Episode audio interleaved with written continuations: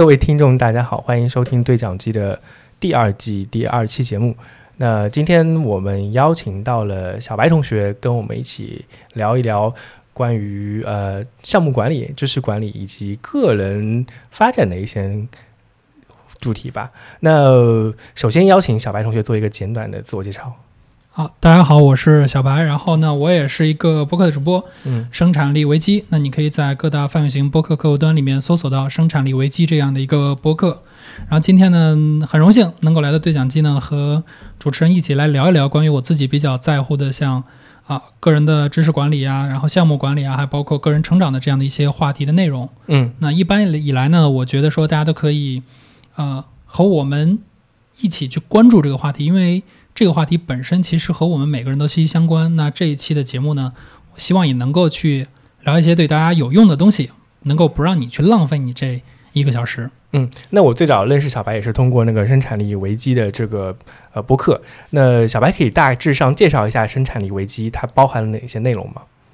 呃，这个播客呢，其实是我自己对于啊个人效能啊，包括知识管理啊、项目管理的一些。心得体会，它可能不会像你们去看到的那些，呃，实体的书籍会那么的专业，它更多是一些个人在一些非常细小的点上的一些关注。那这些点呢，可能很难给你在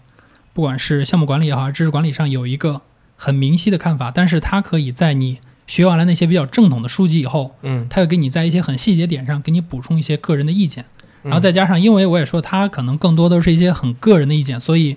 这个播客的特色就是我一个人录录单口，然后呢时间特别短，基本上每一期播客都会控制在五到十五分钟以内，让你在正常通勤的时间内绝对能听完一期，不会像可能很多播客你需要在一到两段通勤的时间内才能听完。所以说呢，你可能在十到十五分钟，你正常要通勤时间都听完了，所以你可能说哦，我有所收获，那就可以了。其实我听了你几期节目之后，感觉其实你是在通过这样短时间的输出里面给。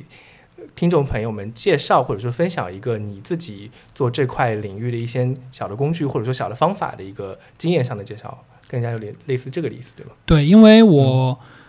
自己本身也并没有说特别的去正统去学习，包括项目管理、包括知识管理这些东西。那我更多的是自己踩坑，最后总结出了自己的这样的一套理论。所以说，我也很难去说直接告诉你说我的整个 road map 是什么样的。我只能说。先给你一些小的点，你可以自己去试一试。然后呢，你自己也可以有你自己的一个 roadmap，因为我觉得这样可能会更适合你。因为我们看到有很多的项目管理，包括像啊知识管理的东西，但真的落实到你自己每个人身上，可能还是不太一样。所以说我倒是觉得说，我给你分享一些比较原子级的一些组件，嗯，你可以去组出你自己的项目管理也好，还是个人知识管理也好的工具。对，没错没错。呃，因为我本身啊，我作为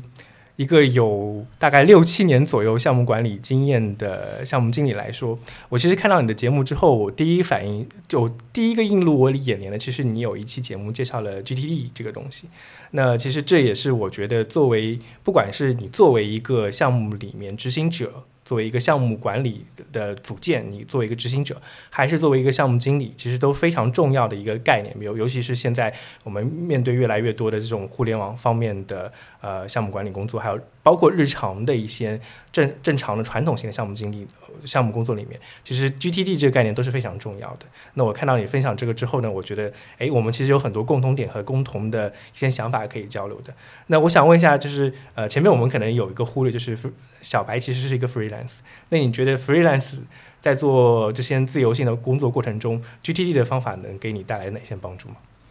呃，我觉得其实 freelancer 一个最大的问题在于说，因为你太过于自由，所以你很多时候很容易去忘掉一些事情。所以在这种情况下，GTD 给我最大的感受是，它能够让我把这些本来可能就被我忘记掉的东西，彻底就干脆忘记掉好了，就把它交给一些其他的东西来帮我保管。这样的话，可以让我更加的去专注于去做我自己当前在做的事情。因为 freelancer 和企业当中的员工一个很大的区别在于说，你没有同事了，所以呢，你不会有很多来去打扰你的人，你可能就是一件事情一件事情去做。那在这种情况下的话，你可能很容易在一个事情里面去沉浸太久，嗯，然后在这种情况下的话，GTD 的思想的话，它可以让我去说，OK，那我可以把一些，反正我一定会忘掉，那我干脆就彻底忘掉好了，我把交给一个 GTD 的系统来去帮我去存这些东西。我只要在我做完的时候，我去看它一眼，我就知道我该去做什么了，就也挺好的。哎，那我想问一下，我自己也用 GTD 啊，就是我现在因为用 Office 三六五，那 Office 三六五里面有一套有一个呃 GTD 的软件叫 To Do List，那他们就做一个很简单的 To Do List，因为它可以跟 Outlook 还有一些像 Teams Planner 那几个他们做项目管理的组件做结合，所以我觉得还挺好用的。但是我有个问题，就是像你们做 Freelance 的话，呃，像我，我可能做这种 To Do List 的话，我会设计好今天做哪些东西。那你们大概就像类似你自己去做这种管理的话，你会不会去设计一些它这件事情必须有在一段时间里做好的这个时间点？呃，这个肯定是有的，因为 freelancer 的话，你其实工作会有很多的组成部分，嗯有一部分是没有时间限制的，比如说你做一些你自己的事情，那这些东西呢，可能就会更加随意，你只要放在 list 里面定时去做就好了。嗯但是也会有一些事情是有一些需要在特定的时间点去 cover 掉，那你就会在类 list 的时候就会有一些区分，嗯。因为比如说我现在其实用的 list 是两类，一类是电子一类的 list，那我可能会在里面去记录包括我的优先级、我的 deadline，嗯。然后我另外一类是纸质的，我会在每天工作开始之前，我会有一个纸质的 to do list，然后我把这些 to do list 呢列出来，我今天要做哪些事情，然后就贴在我的白板上，我就每天我去一项一项的去划掉的，因为这个是我的整个的一个结合，我不会纯用线上的，也不会纯用纸质的，两个结合来去用。嗯。那我我自己感觉用完这种 To Do List 之后，就是呃有一个很重要的功能，就是你可以回顾你自己大概做事情的效率是怎么样的。是的，因为我其实现在前一段时间我还在推特上说，我觉得，呃，freelancer 以后，我觉得最重要的一个习惯是我还要养成写周总结和嗯月总结这样的一个习惯。因为其实我们在企业的时候，我们都会有这样的想法，说我要写月总结，对吧？我要写周总结，因为我要跟我的领导去汇报。呃，你的 KPI 其实就是这部分内容。但是你如果作为一个 freelancer 的时候，你会发现，因为你没有领导了。嗯那这个时候你可能很容易去忽略掉这这个问题。但是如果你真的忽略到了，你会你可能因为 freelancer 太爽了，对吧？你可以你可以每天睡到十点起，对吧？然后那你可能很容易就会造成你一周其实什么事情都没有做。在这种情况，你如果还能保持写回顾、写日总结、写周总结，它可以让你在 freelancer 的状态下也可以保持一个比较好的一个工作效率。哦，你你说到做 freelance 太爽了这点，我跟我就是我们之前聊的时候，感觉给我的感觉有点不太一样。因为就是我第一次听你讲做 freelance 的时候，我问了你的每天的工作时间，但这个工作时间其实远远超过于像我们这种全职员工每天的工作时间的。你可以这大概上跟大家分享一下，因为你也做过一些在公司做过，那你也做过 freelance，那你能大概上区别一下？虽然有工作时间上有一点差异，但是为什么 freelance 给你带来的感觉更爽？原因吗？呃，原因其实很简单，因为 freelancer 的话，你是可以选择嗯你要做什么，它和你在企业中过的工作这是最大的区别。因为企业当中呢，你拿到了企业给你的固定的薪酬，嗯所以他给你安排的工作，你大概率是没有办法拒绝的，对吧？这是一个最大的区别。嗯但 freelancer 呢，你是可以去选择你要做什么。我觉得这个事情让我做的我会很开心，那 OK 那，我就可以继续做。即使我的工作时间很长，但整个过程当中我很开心很嗨，嗯所以这样的话就是可能我看起来 OK，那我每天工作十九个小时，但是整个过程身心愉悦，就像每天出去玩一样，所以说感觉其实是非常爽，是在这儿。它可能你身体确实，哎呀，我很疲惫，对吧？我做完以后很累，但你的整个人的精神是十分亢奋的，因为做这个事情是让你很振振奋人心的，就是让你自己觉得，哎呀，我还想再干，对吧？我想再干三个小时，但是我身体扛不住了，我得去睡觉了。哦，我听小白讲这件的事情的时候，我就一种感觉，就是我在今年年初的时候也体验了一把做 freelance 的感觉，就是今年年初因为疫情原因，我们大多数企业都需要在家里办公。那我当时在两月份、两月底的时候回深圳之后，大概一直到三月份都一直在家办公的状态。呃，虽然当时就是在家里，你考勤打卡是从早上八点到晚上六点，我基本上六点结束之后就不需要工作了。但实际上，因为所有人都在家里办公，那所有人的工作效率都比在办公室里的时候要低，反而会出现我同样的八个小时时间，我在公司里能办完的时候，我在家里办不完。尤其是说你的沟通效率降低了。以前你可以当当面啊，我上下楼的，我直接我到财务部去讲一个事情，我可能花个五分钟走过去就可以讲完了。但实际上在办公室里的时候，你需要打电话，打电话哦，先是你要发邮件，邮件讲不清楚，你再打电话，打电话再讲不清楚，再视频电话。其实视频电话很多时候还是效率沟通效率过低，那就会严重导致我在 work from home 的时候，嗯、沟通效率降低之后，导致我的工作时间一直溢出。那我经常会就感觉，当时就有一个感觉啊，那要是我自己做一个 freelance 的话，我最大的问题就是，好像这个时候的时间管理，或者说我自己做我的个人项目管理的话，就好像有点控制不住了。经常，而且有我还有一种感觉，就是当我每天早上起床面对的是电脑，是要开始工作；睡觉的时候面对的也是电脑做工作的时候，就会有点丧失个人空间的感觉。那你在做 freelance 的时候会有这种感觉吗？呃，基本上来说，我的状态和你感觉上会是差不太多。嗯不过只是因为说，呃，我属于一个相对比较枯燥的人，就是我虽然也有 Switch，对，但我只玩健身环，对吧？然后嗯虽然我也有 Steam，我也买了很多游戏，但基本上就是买了就等于玩了。对于我来说呢，我原本的工作和生活的界限就没有那么的清晰，嗯而我自己呢，因为就像我刚才说的，freelancer 我做的很多事情是我自己喜欢的事情，它其实不那么像工作，很多时候很像在玩儿。对，那你玩儿和睡觉的时候，它即使界限没有那么清晰，感觉也还 OK。所以说这个东西呢，虽然说可能也确实是在项目管理各方面，其实它是会有一些溢出的情况存在，但总的来说，因为这个事情本身让你足够开心，所以你可能觉得说 OK，那好，呃，也还可以接受。嗯，哎，我我其实从你的话里面，我能感觉到一点，就是说，其你能从你的这种自由工作中得到很多的正反馈。所以你你能你强调了好几次玩儿，呃，前面其实我们没有了解大概上你的工作背景，你可以大致上说一下你的工作背景是主要从事哪一块内容吗？呃，现在的话，我主要的工作其实是分为三块儿。嗯第一块儿的话，是我作为研发的工作。那我现在还在写后端的开发，是一个 Golang 的开发工程师。哦对，然后呢，除了这个部分以外呢，我还是一个写作者，我经常会写一些稿件。嗯那这些可能是一些测评的稿件，也可能是一些和效率相关的稿件。那除了这个以外呢，就是我平时也会去做一些视频啊、包括呃音频这样的东西，包括我们前面说的生产力危机，那它可能都是我在有兴趣的时候我会去做的一些事情。对，嗯那这个是我整个工作部分，主要的目前来说的话，还是以呃开发相关的工作为主。嗯我能从你的播客，还有你呃我们前面聊的很多东西的时候，发现其实你是个输出能力非常强的人。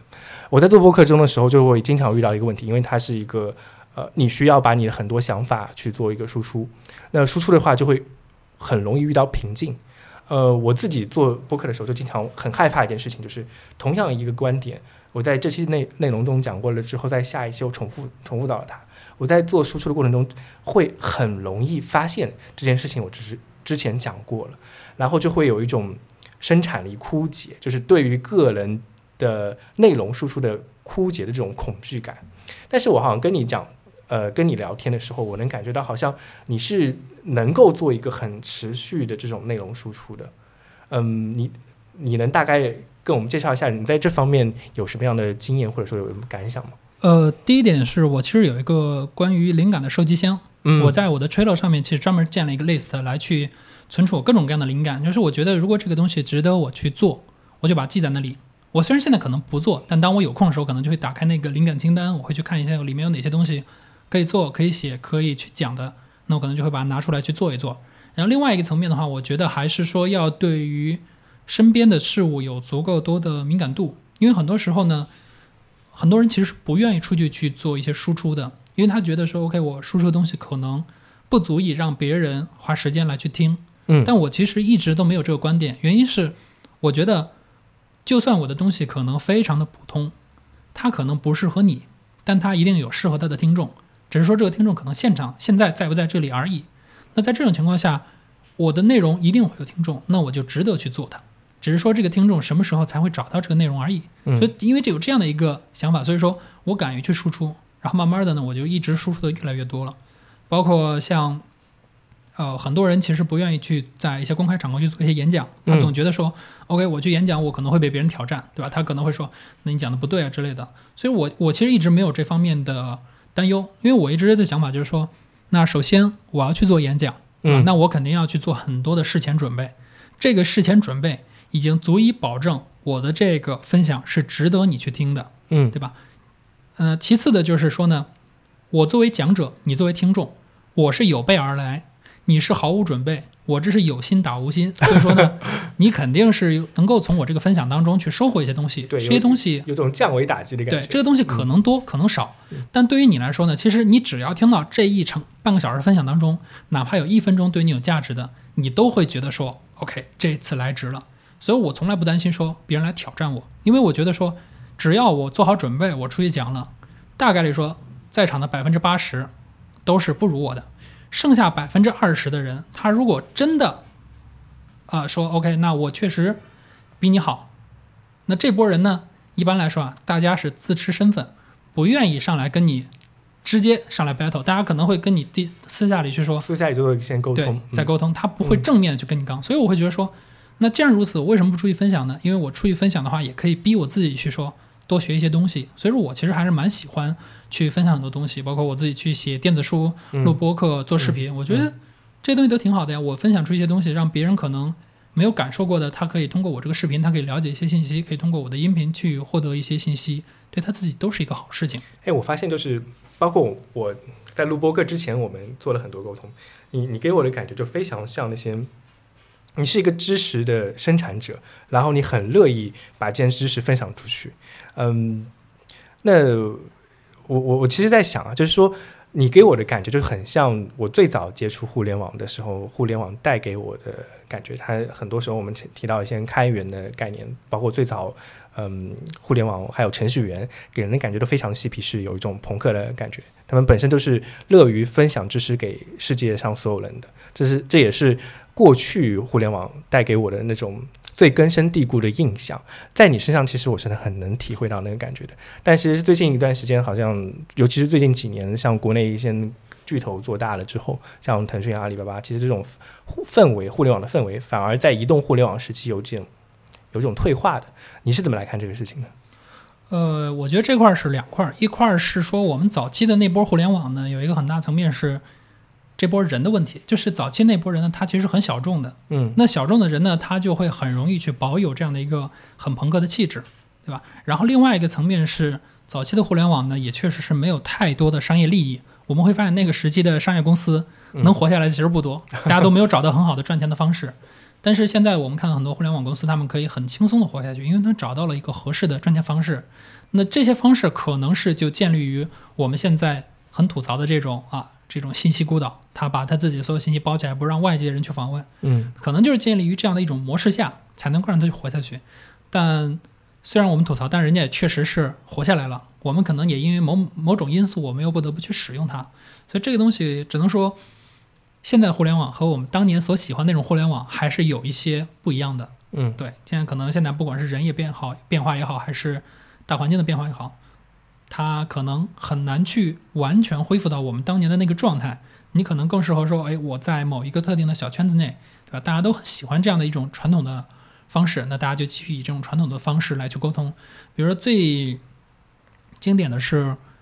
即使现在就是因为我们写我搞 IT 的嘛，搞 IT 写代码的，那我们写代码这圈子里到现在还有人使用 IRC 来去做沟通。IRC 呢，它是一个非常早期的聊天服务，它不像我们说我们现在有微信啊，有 QQ，我们能发图片，能发表情包什么的。IRC 它只能发文字，然后呢，你还只能在命令行里面去聊天，你不能去没有什么按钮，你就是在键盘上去敲，非常老式的。这种就在一些很小的圈子里，还是其实还是有的。嗯哎，我其实有种感觉，就是因为你也你你也很多知识管理跟知识管理分享的经验，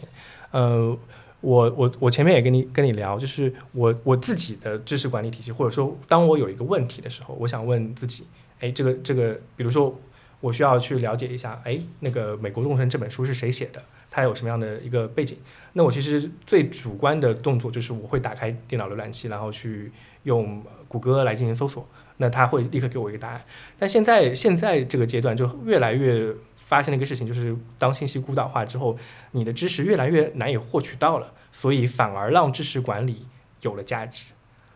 就比如说，哦，OK，现在有很多的内容生产者其实是通过微信公众号或者说微博，他们去写一些文章，发一些公众号文章的。那一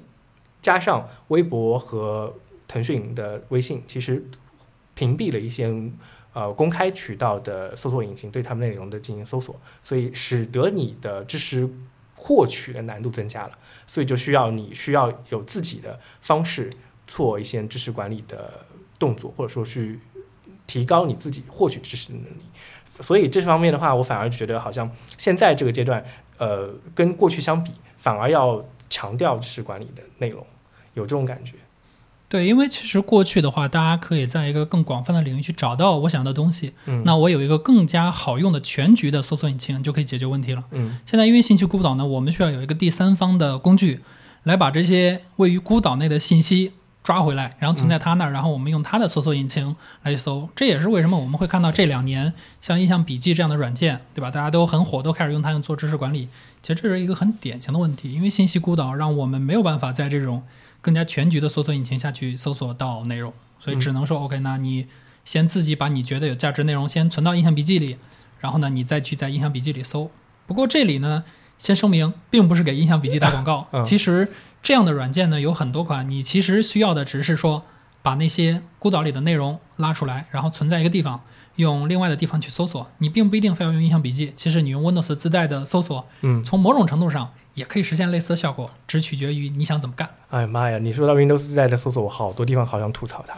因为我有一次就是，呃，用惯了 Mac 之后，Mac 应该有一些打标签的功能，或者说你我那个现在有很多软件是你可以给给一些文件做打标签的，然后你通过标签的方式来做一些文件的搜索，但 Windows 一直是数级的。就是它的文件管理方案是数级的管理方案，所以你一般很多时候我们比较传统的方式来做，就是你有一个文件夹、子文件夹，再有子子文件夹，通过多级文件进行搜索的一个方式。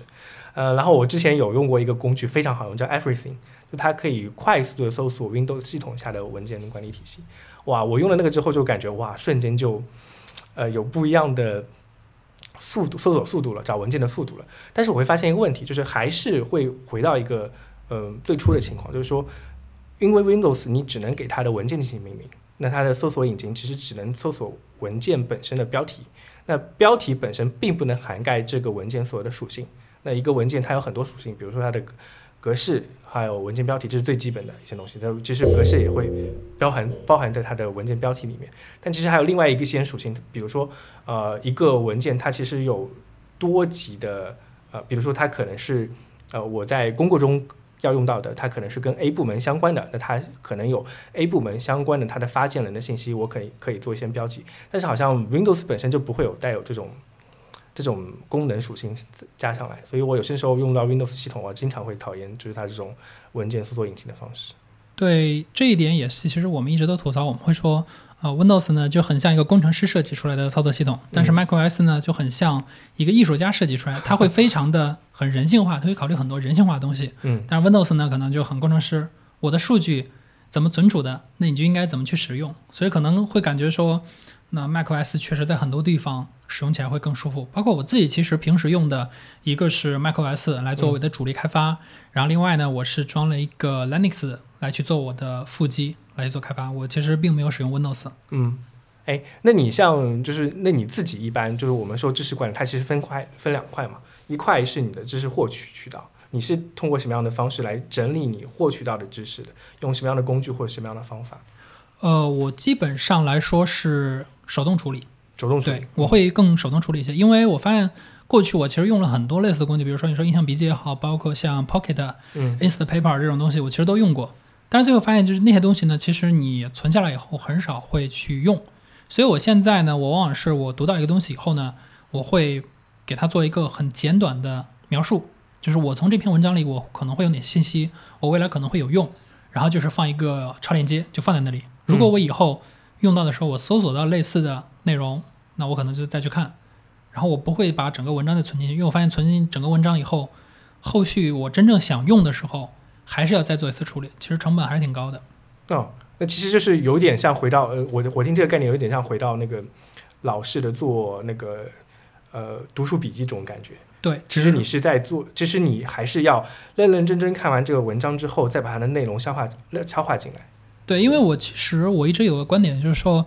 我们现在很多时候在乎的知识管理，包括知识付费，就是我们嗯其实我们换讲，我们就不说知识管，我们说知识付费。其实我们现在一直在说知识付费嘛。然后我现在的观点是，知识付费啊，其实到最后我们付费的不是知识，我们付费的是信息。所以我现在更更在乎，更想去说，OK，那它可能是叫信息付费。为了信息去付费。那在这种情况下，信息不等同于知识。那我如果把那些信息塞到了我的知识管理体系里，其实也是塞了一堆信息，它并不是真正的知识，它没有办法对于我的下一步工作产生任何影响。我在做下一步工作之前，可能还是要对它处理。所以我后来我就觉得说，那我倒不如把这些东西我先处理一遍，先内化一遍，内化一遍，把它变成了知识以后，再存到我的整个知识管理体系里。哎，对我我感觉听听你这样讲下来，就有点返璞归真的感觉，你知道吗？呃，我之前我跟你讲过，就是我在深圳这边有认识一些做知识管理分享的人，他们把自己的知识管理办法作为一个课程的形式去分享给其他人，然后其中有很多是收费的嘛。那他们其实就是基用基于呃印象笔记的方式做一个知识管理。但是我听了他们的一些基础课程之后，就是前面的引引导课程之后，更像是就是把知印象笔记作为一个呃二次的引擎。他们把一些信息收集起来之后，存到印象笔记里，然后通过印象笔记的呃笔记的那个标签打标签，以及各种它的呃高级笔记的这种分类的形式，再做一个收集还有提取。但这个提取的过程就跟你说到的一样，它需要做一个二次处理。如果我之前对这个文章或者说对这个信息并没有那么了解的话，你还是要拿出来之后再过一遍才能去使用的。哎，所以这一点确实也是，就是嗯。就像我今天上午听到另外一个讲座，别人问他们就是做一些新闻媒体从业者，当他们问这些新闻媒体从业者，你们是怎么去做这种重复性的开发，呃，重复性的内容输出的时候，他们回答的其实回答的问题，回答的答案其实很简单，啊，你要去做多次的内容的输出，其实还是要去积累，这些积累必须是内化到你自己的。知识体系中去的，或者说你的过去知道的东西里面去的，而不是说，哎，我想到你给我一个 topic，我再去通过这个 topic 去搜索有什么样的东西跟它相关，但相关是不行的，这只是信息而已，这不是知识。所以很多时候，我我我觉得从你的话里面，我能感觉到信息跟知识其实是不是一个东西，知识是你自己内化到脑子里，你能告诉别人能够输出的内容，而信息只是一个 OK，你知道了，但是你可能你并不懂它。有种这种感觉，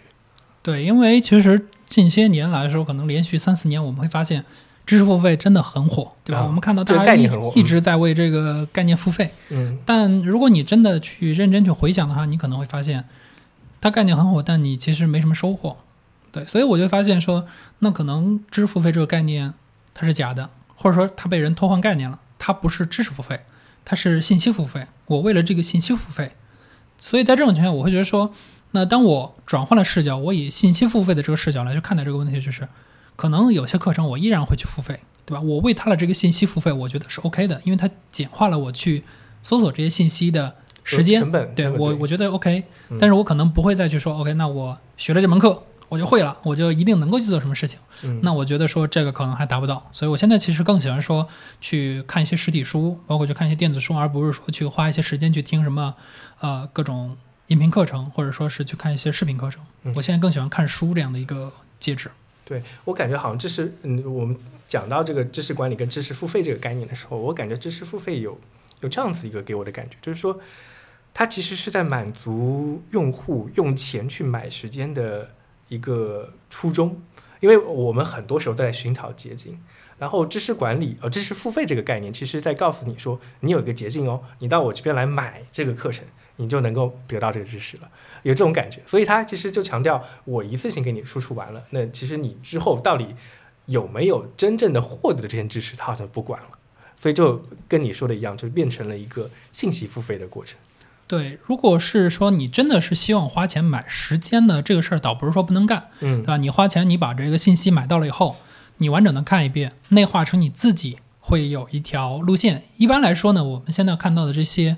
呃，可能比较大品牌的支付费的这些课程呢，他们在主线上一般来说不会有什么大的问题，他们可能会在一些细节上可能会有很多的遗漏。那比较适合的方式是，你花钱买了这些信息，建了你自己的一条呃主线，然后你顺着这条主线再去在更公开的领域去搜索东西，把它补回到你自己这条主线上，这个可能会是一个更好的方式。哎，我有种感觉，好像这里面其实就有一个叫做学以致用的感觉。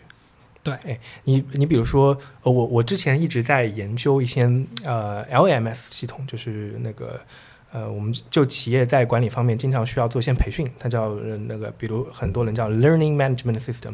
这样子一个系统。我之前接触过有，比如说普华永道，我看过他们的培训管理系统。然后我同时间我发现这套系统我，因为我参加一些那个演讲俱乐部嘛，在演讲俱乐部里面有个叫头马演讲俱乐部的，他们头马演讲俱乐部也有一套完整的教你怎么做演讲的培训管理系体系。我发现他们两个人用的是同样一套培训管理的。呃，系统，然后我就发现这这种系统里面跟我所熟知的知识付费的那套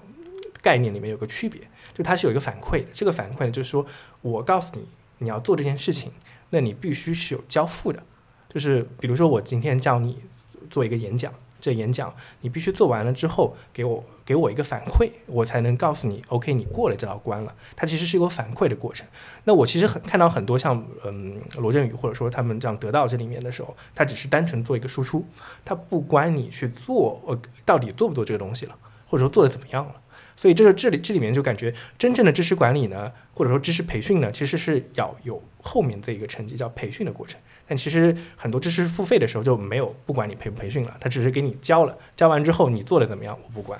很正常呀。如果他说事儿事儿教了你都得有反馈了，谁还买课呀？对吧？我要的不就是我买了就等于会了嘛，嗯对吧？这个反馈这个过程，就是我们其实从小我们都有这样的过程。我们老师讲了课以后，大家回去做作业，你才能真正会了。老师光讲了，你也不做作业，对吧？那就跟咱们在上大学的时候的课程就差不多了，对吧？嗯那大学的时候，老师光讲，咱们作业也不做，最终的这个结果，我相信大家应该心里都还有点受。嗯，所以说这个角度来看的话，我还是更愿意称它叫知识付费。嗯只是说想要把它做到真正的知识，那我们就需要去借助一些知识管理的手段，我们去把这些东西内化下来，成为我们自己的东西，这才是最终能够得到我们想要的结果的一个方式。嗯，这就让我想到，其实我我最近一段时间用了各种培训管理系统之后，给我印象最深的，呃，其实 Salesforce 它的有一套那个培训体系，就是它有个叫 Trailhead，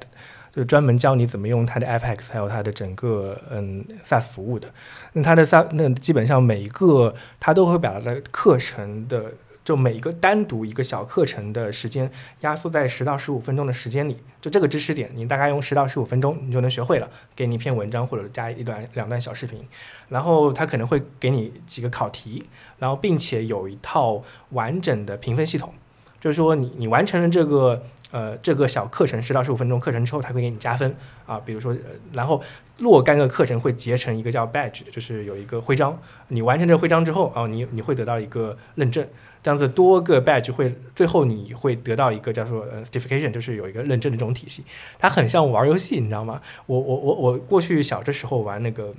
开发程序或者做程序的时候，呃，我可能会参加一些编程比赛。那编程比赛里面就是你去写完程序之后递交过去，递交过去之后，它会有个自动的跑结果的情况，看到你的程序哎是不是做好了那个答案，这是一个自动化的过程。那我到 Salesforce 这边呢，就就感觉好像它除了这种自动化的把你的递交的工作给你做一个评分之后，还会有一个正反馈的这种像游戏升级的过程，然后就慢慢慢慢升级，感觉自己在努力。这样子反而让我觉得好像它的知识管理跟培训体系更加让用户有那种代入感或者有沉浸式的体验。对，因为其实我们一直都说学习这个东西呢是一个很痛苦的过程嘛，嗯所以大家呢就是想各种各样办法让学习变得轻松一点。就像你刚才说，你说 badge 这个机制，就让我想起来我玩健身环，对吧？你说我作为一个胖子，对吧？你说做运动，哎呦不行，我不想，我不想动，对吧？但是健身环。对吧？它是以打怪的方式，你打怪的方式，哎，那我觉得说，我每天打个怪，感觉也挺好，对吧？这种游戏化设计，其实现在我们在各种领域都见到了。知识管理包括学习这块，其实是是大家用的最多。嗯但是用的最最多的还是你们玩的游戏，所以我们说为什么游戏上瘾啊？它你玩一会儿就给你一波正反馈，玩一会儿给你个正反馈，你自然就容易沉迷了。嗯，因为那个正反馈其实是一种成就感的体现。我之前甚至设想过一个，就是呃，某在某些企业里的时候，你给新员工给到他的一个入职培训体系里面，入职培训文件里面其实应该有一个成就列表。呃，就比如说我我在这个员工呃这个最基本的就是我们现在很多的是那种叫做工龄，就比如说你有一年之后，呃，比如说阿里巴巴或者腾讯会给你发一个这种小的礼品说明哎，欢迎你，你完成了我们公司的一周年的工龄，那他会给你一个反馈，这是一个标记。但是我觉得，呃，其实你可以把这个标记的过程扩大化一点，就是像以前他们玩我呃那个叫什么魔兽世界的时候，魔兽世界可能会有一系列的成就列表，这成就列表不是你的等级达到什么样的程度，而是在你这个世界的探索有探索到什么样的程度。比如说，哎，那个你在腾讯腾讯那个。呃，腾讯工作的时候，呃，你在某某个会议室里，我们放一个小彩蛋在那地方。如果你完成了这个成就之后，你的那个你的职级关系里面，或者你的 O OKR 或者你的 KPI 体系里面，就会有一个呃，除了 KPI 体系压给你的这些成长路径之外，你还有另外一条感觉有带有一些意思或者游戏属性的这些成长路径在给你们。我感觉这样子可能好像会把工作变得更加有趣一些。估计公司不愿意这么做，就是害怕太好玩了 结果，大家全部去 刷级 刷级去了，没人干活的。对呃，比如说，哎，这个公司员工达到了呃一千小时的加班时间，那一千小时我们会给你一个勋章，在你在你的 OR 那个就是企业内部的那个 HR 管理系统里面，你可以看到这人有一个勋章是一千小时加班时间，哇，感觉很很多人会为了这种成就体系去故意刷一些东西。是的，所以这个东西也是有点双刃剑，反正看怎么玩，但总的来说是。呃，这种游戏化的设计还是给我们的很多很痛苦的事情上，有一些让我们能开心，能够让我们坚持做下去。所以说不算坏事儿，只要我们不滥用就没事儿。啊，但是我感觉好像这个跟你作为一个 freelance 的时候有一个区别，就是我我在做企业管理的时候，就是经常想是我去怎么样设计这个系统，让一个不太喜欢这个工作的人也能够沉浸到工作里面去。但实际其实像小白像你们作为这些 freelance 的时候。你你其实没有这道成就的，那你其实更重要的是怎么样让自己有成就感。这个我感我我在跟你交流的过程中，感觉更多是一种自我的驱动力。对，因为我一直觉得 freelancer 这个事情其实不适合每一个人。嗯，因为很多人他自己没有愿景，对他如果没有一个大的愿景的话，那你很适合在企业里待着。因为企业呢，它最大好处是，就算你没有大的愿景，企业会给你发一个。企业的愿景，你只要帮企业完成企业的愿景就好了。如果你做 freelancer 的话，很多时候你的工作是很难给你一个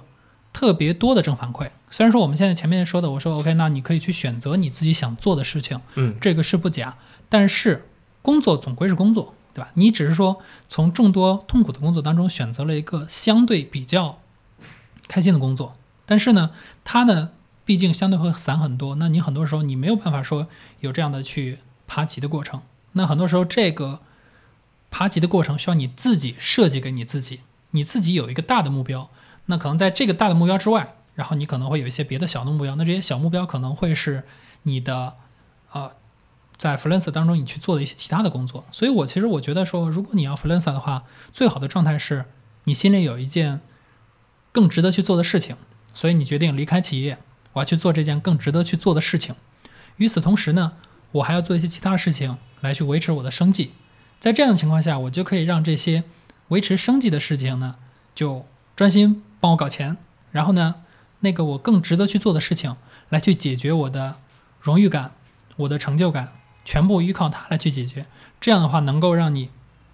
既能够享受到这种 freelancer 的这样的一个工作状态，同时呢，也不至于因为你长期是自己一个人在办公室里待着，会出现很多各种各样的心理问题。嗯，哎，那你，那你可以跟我们分享一下你自己给自己设定的大的愿景或小的愿景好是也好，大概是怎么样的一个蓝图吗？就我感觉听下来，好像其实你给自己的规划是有一张比较完整的蓝图在那个地方的。哦，对，因为其实，呃，就像我们说，我们经常有一句玩笑话说，老板说你的理想是什么？我说我的理想就是不用上班，对吧？那其实对我来说其实很类似。嗯，那我的终极的理想的话，是我希望能够做出一款。能够改变世人的一个产品，嗯，对这个产品呢，可能是改变了别人的工作，可能改变别人生活，但最终呢，是它改变了世界，嗯，因为像我，我是很小就喜欢电脑，然后我就去看书，对吧？那从小时候，偶像是谁呀，对吧？比尔盖茨，我们要改变世界，对吧？我们要改变世界，但是慢慢长大了，我们发现说改变世界这这这事儿不好干呢，对吧？那我们说，OK，那我可能可以做一些局部能够改变世界的事情，在这个过程中，我发现。在大公司呢，我们是螺丝钉，我们去做事情，我们做事情呢，也的确可以去影响到很多人。嗯，但归根结底，影响到别人的不是你这个个人，而是这个集体。你所在的这个企业，你们这个企业去影响了别人，你只是在里面拧了很小很小的一个螺丝。所以在这种情况，我就是说，OK，那这个可能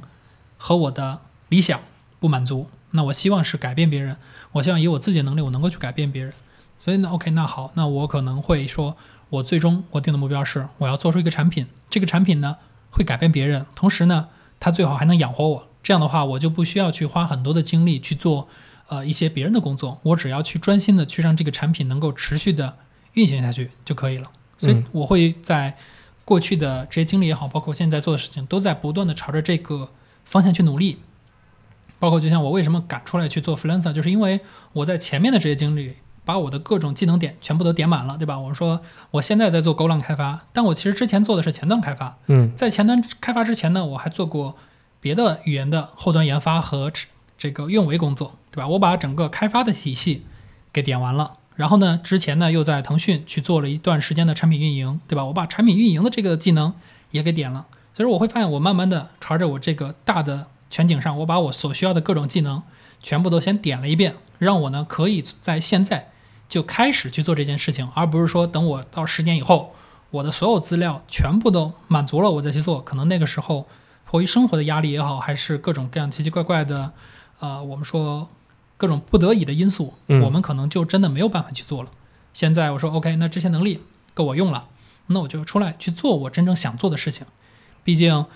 现在不做。以后可能真的就没有机会去做了。嗯，其实我听，就是我们经常在这个年代，尤其像一零年以后，经常会听到一个说法，就是要改变世界。嗯，我觉得可能受乔布斯他们的影响很大。我一直在想，到底是什么样的算改变世界？就是每天我们做的事情算不算改变世界？其实说起来，按照什么蝴蝶效应这种理论的话，你做什么事情都是在改变世界。但是什么时候能让改变世这个世界能够让你感知得到你在对这个世界有推动力呢？我我一直在想这个问题，然后呃，跟很多人不同，我其实后面发现，其实改变世界是一个比较简单的事情，呃，或者说就是从概念来说，你实现起来很简单。就是我我给自己的感觉就是说，或者说我给我自己定的愿景，就是其实你要找到一些社会运行的规律，或者说是一些运行的机制，然后你要做的改变它的事情，就是说你只要提升它的效率就可以了。呃，就比如说滴滴在做的一个事情。它其实就是提升我们车辆的优化效率，就是说，呃，我们有很多闲置的，就过去，呃，我们基本上大多数人买的乘用车都是四个四到五个座位的，那它平时如果你是一个人开车的话，它一定会有三个位置空下来，那它如何去优化这三个空下的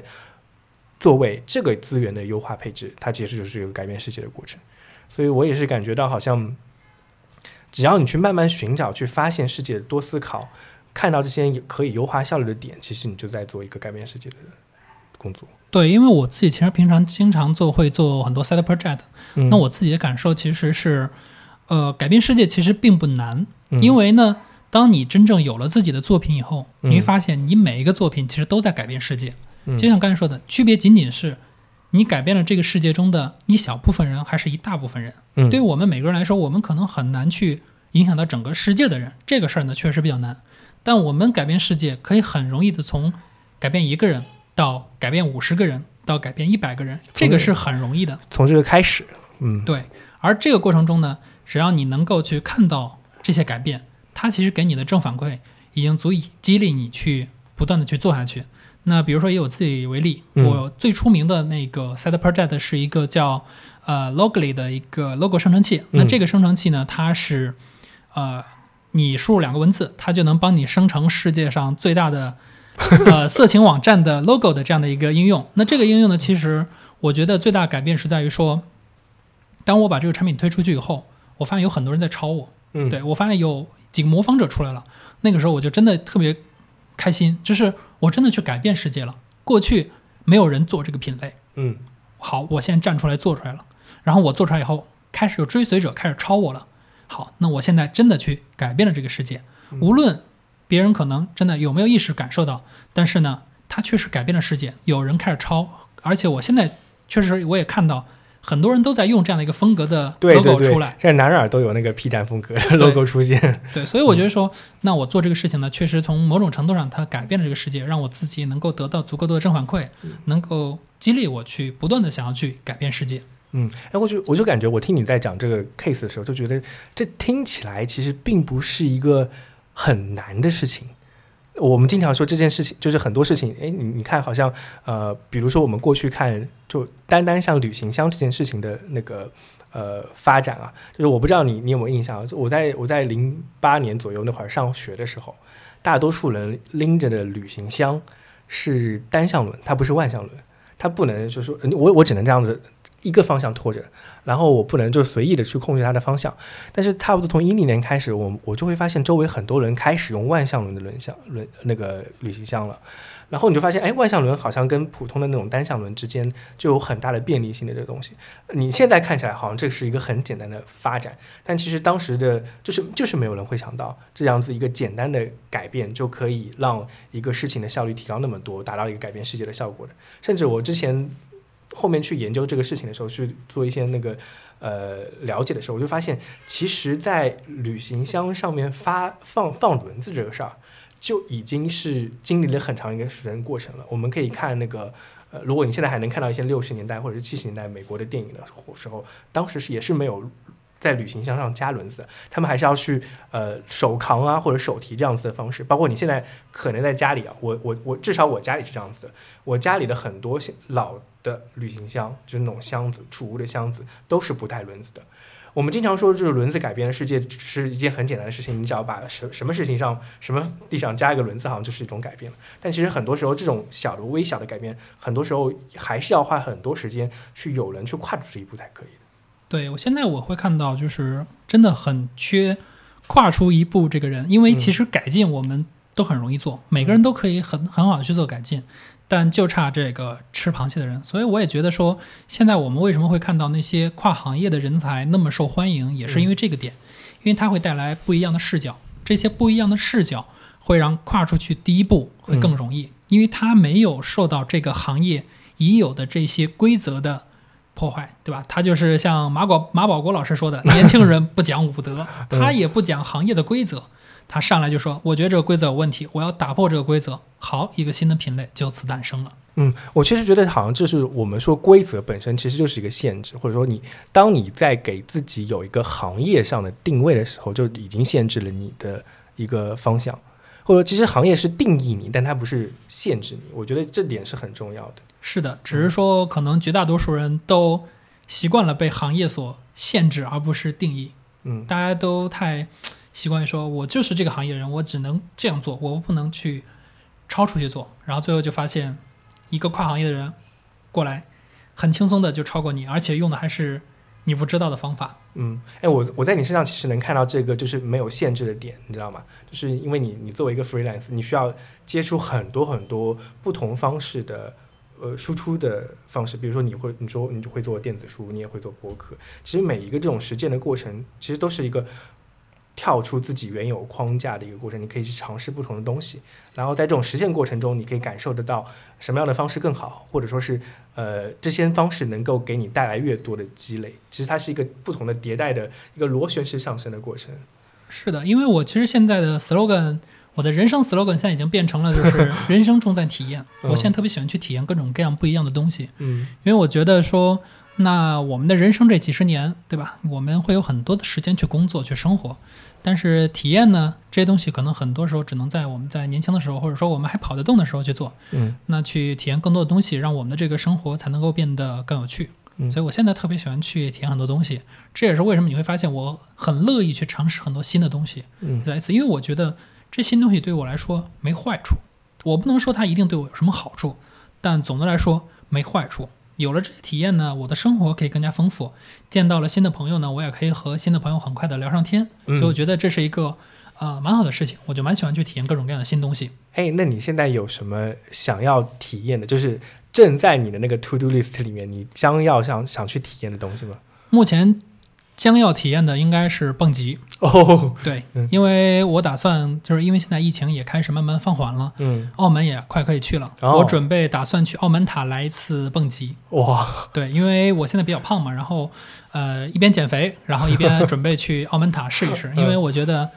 体重太大了，危险系数比较高，对，体重大危险系数比较高。另外一个是我觉得蹦极这种体验呢，其实是很难得的，嗯，因为蹦极在你跳下去的那一刻，你会很像跳楼。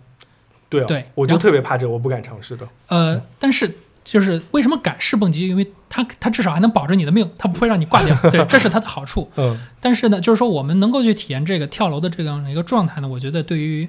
呃去思考人生的意义其实是有帮助的，因为在那十几秒自由下落的时候，嗯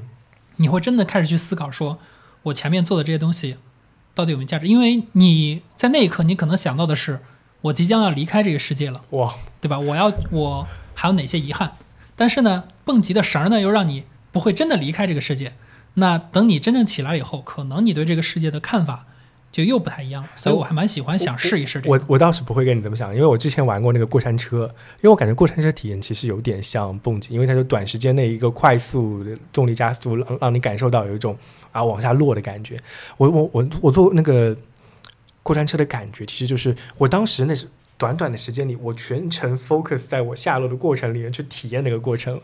我就我就根本没想，哎，我我那个我之前做了什么样的事情，好像那个时间太短了，我只够让我感受到下落的过程而已。对，所以为什么我要去试试澳门塔？这就是因为它这个塔比较高，哦，它好像是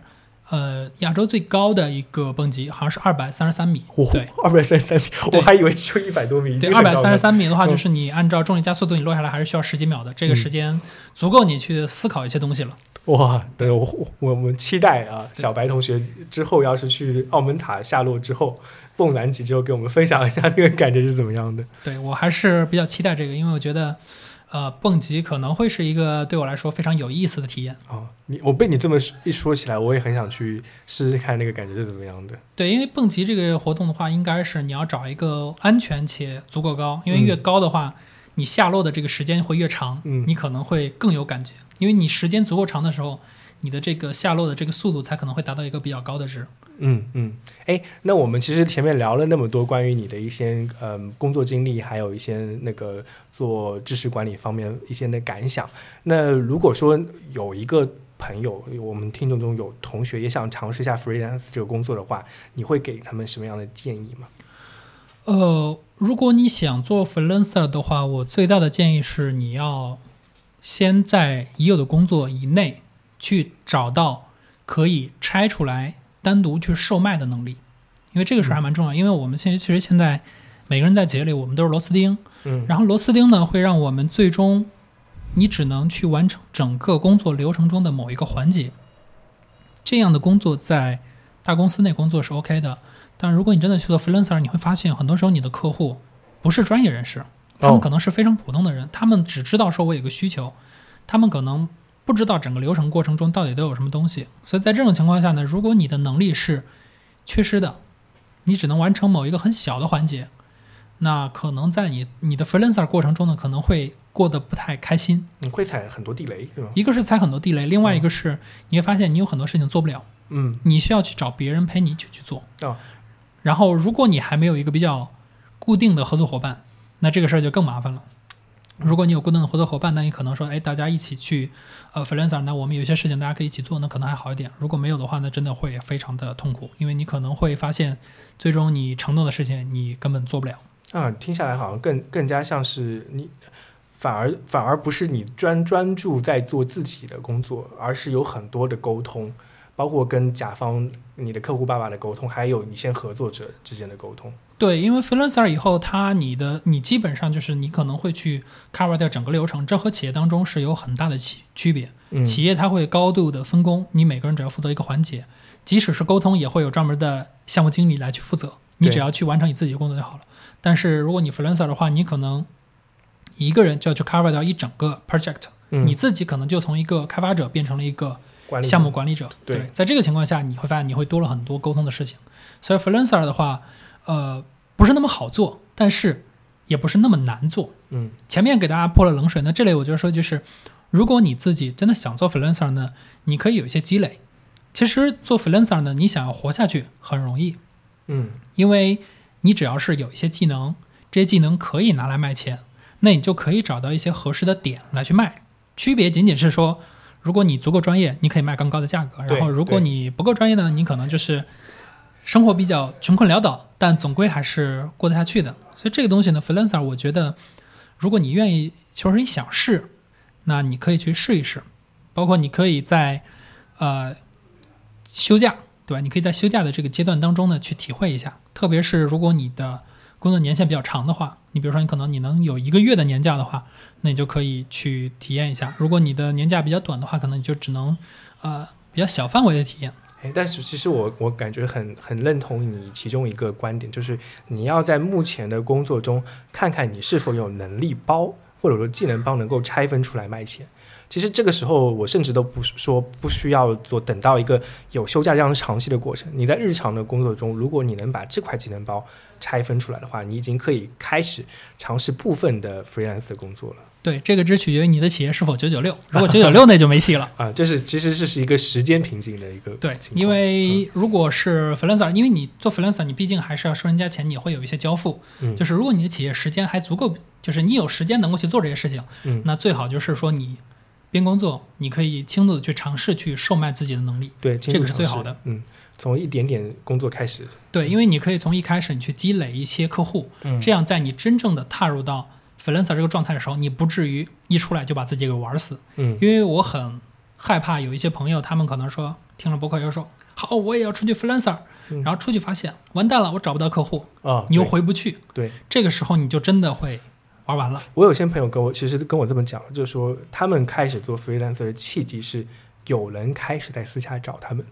因为很多时候你作为一个企业去接一些项目，它的价格是比较高的，但尤其像设计类的项目，单独的设计师他就很容易接到外包的外包的活。那这样子的话方式就是，其实他知道自己出去的话立刻有活干。如果你有你有一个。类似这种的，不管是跟你的主业相关还是副业相关的，有一个收入渠道的话，它其实就是可以单独拆分出来，让你去做一个 freelance 的。对我敢从企业中跳出来，也是因为说我知道，我只要出来，马上就会有收入。对，我知道我饿不死。好，那这个事儿就比较简单了。嗯，只要我觉得说我可以出来了，那我就出来。如果我觉得说，嗯，现在时机还不成熟，那我就可以继续干。嗯，对，所以最终我当然最终的结果就是。我确实出来了，目前过得也还挺开心的。嗯，好，那我们今天也非常呃荣幸的邀请到小白来跟我们沟通一下他自己的播客，交流一下很多他做播客、做播客、做内容输出以及他做 freelance 的一些经历。那呃，小白同学，如你有什么想跟我们听众朋友想说的东西吗？呃，我觉得首先是关于内容输出这个部分，嗯，我的建议是一定要做好自己的灵感库。嗯因为我经常会遭遇到灵感枯竭的时候，时候，那如果你有一个灵感库的话，它可以让你在灵感枯竭的时候，至少你还有一些之前的灵感可以拿来去用，你还可以保持你的这个输出不间断。然后呢，只要你能保持你的持续输出，嗯，你就不需要担心你的其他问题，因为比如说成长之类的，它会因为你的输出倒逼你的输入，让你不断的去学习，不断去成长。嗯，好好，那也非常感谢 free 那个小 freelancer 小白参加我们的节目，那我们就本期节目到此结束，那我们跟各位听众说再见吧。好，拜拜，拜拜。